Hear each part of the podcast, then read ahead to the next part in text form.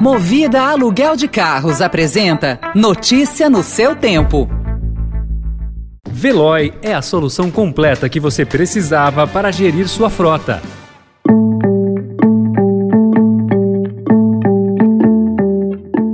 Olá, seja bem-vindo, seja bem-vinda. Começa agora mais uma edição do Notícia no seu Tempo. Esse podcast é produzido pela equipe de jornalismo do Estadão para você ouvir em poucos minutos as principais informações do jornal. Entre os destaques de hoje, Grande São Paulo tem 132 mil imóveis em áreas de risco. Em cada 10 famílias de baixa renda, quatro atrasam conta de luz. E a deputada, que doou 280 mil reais ao PL, oito vezes o valor do salário.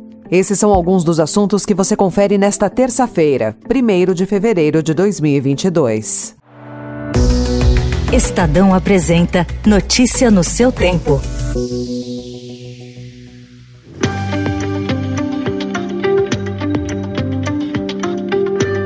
Pelo menos 132 mil imóveis estão localizados em áreas classificadas como de risco alto ou muito alto em 38 municípios da Grande São Paulo, de acordo com dados compilados pelo Estadão, com base no mapeamento de riscos de movimentos de massa e inundações. O levantamento foi publicado em 2020 pelo então Instituto Geológico do Estado. Os números não incluem a capital paulista. Entre os locais estão alguns dos mais castigados pelas chuvas que deixaram ao menos 29 mortos desde o fim de semana na região metropolitana da capital e em cidades do interior, como em Budas Artes, Franco da Rocha e Francisco Morato. Até a noite de ontem, havia oito pessoas desaparecidas. Soterramentos mataram famílias inteiras. Segundo o governo do estado, 27 cidades foram afetadas.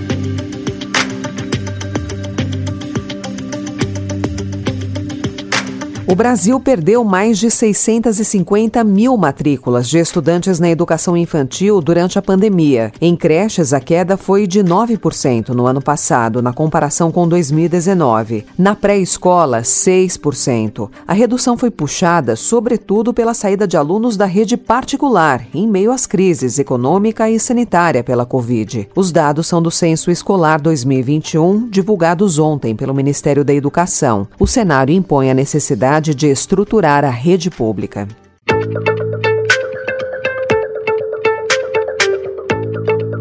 Os efeitos da pandemia na renda das famílias e o encarecimento da tarifa de energia em razão da crise hídrica também fizeram com que mais brasileiros não conseguissem pagar a conta de luz em dia. Segundo dados da ANEEL, 39,43% das famílias de baixa renda atrasaram a fatura por pelo menos um mês em 2021. Sem recursos para honrar os pagamentos, famílias ficam expostas ao corte de luz, que voltou a ser permitido desde outubro passado.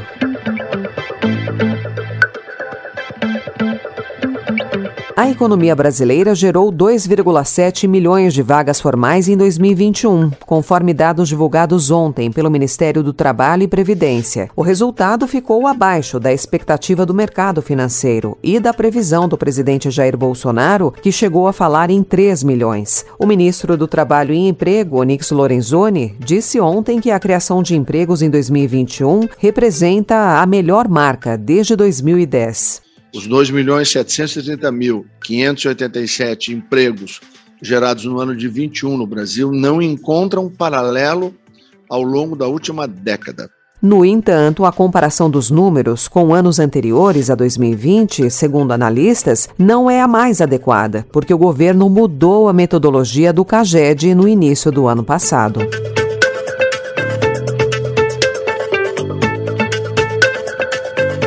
E impulsionado pela inflação, pela recuperação econômica e pelo maior consumo de bens e serviços, o setor público consolidado registrou superávit em 2021, após sete anos no vermelho. O resultado positivo foi de 64 bilhões 727 milhões de reais, revertendo parte do recorde negativo de 2020 em meio aos gastos extraordinários com a pandemia. O dado de 2021 é o melhor resultado anual desde 2013.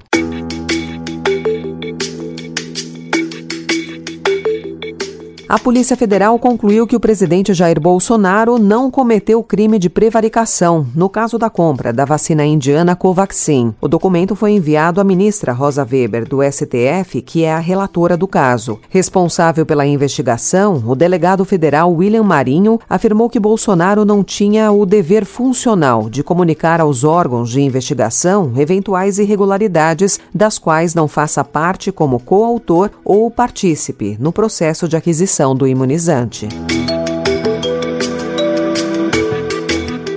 PL, partido do presidente Jair Bolsonaro, arrecadou uma quantia milionária, graças a doações de parlamentares. A principal doadora é a deputada Magna Mofato, de Goiás, mulher do presidente do Diretório Goiano do PL, Flávio Canedo. Entre 2017 e 2020, ela repassou mais de um milhão de reais ao Diretório Nacional. A doação mais recente foi em maio do ano passado, 280 mil reais. Esse valor é quase 10 vezes superior ao salário da parlamentar. Aliado de Bolsonaro, o casal posou para fotos com o presidente três meses depois, quando ele foi a Caldas Novas receber uma homenagem. O que chama a atenção no caso de Magna Mofato é que o valor está acima da média das demais contribuições. Questionada, ela não comentou.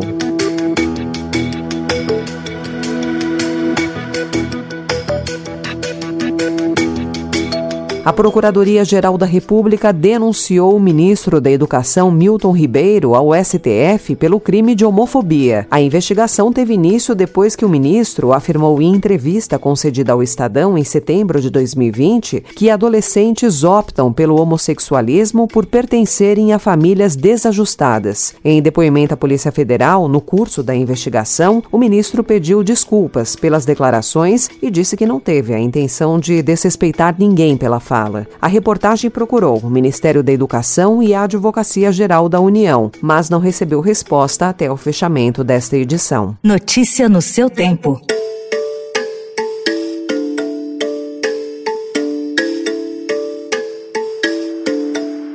O Palmeiras tem hoje, às sete da noite, o seu último compromisso, antes de viajar para Abu Dhabi para a disputa do Mundial de Clubes. O time encara o Água Santa no Allianz Parque pela terceira rodada do Paulistão e é o teste final para o torneio da FIFA. No dia seguinte à partida do estadual, a delegação embarca para os Emirados Árabes.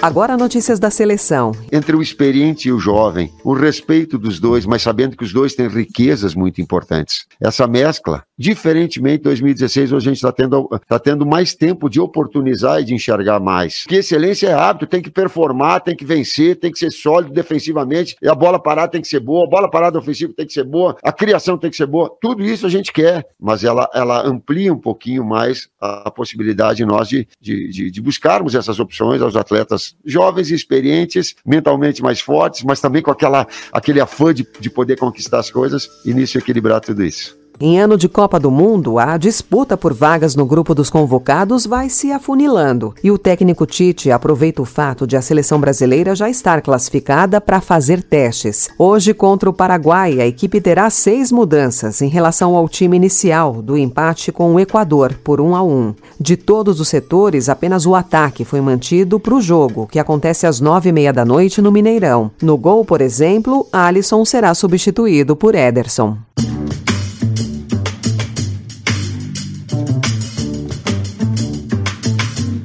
Essa foi mais uma edição do Notícia no seu Tempo, com apresentação e roteiro de Alessandra Romano, produção e finalização de Mônica Herculano. O editor de núcleo de áudio é Manuel Bonfim. Obrigada pela sua companhia até aqui e até amanhã. Você ouviu Notícia no seu Tempo. Notícia no seu tempo. Oferecimento Movida Aluguel de Carros. A vida é para ser movida. Saiba mais em www.movida.com.br. Procurando a rota mais inteligente para gerir sua frota? Veloy é a solução completa que você precisa. Acesse veloy.com.br/empresa e descubra um caminho prático e eficiente para a gestão da sua empresa.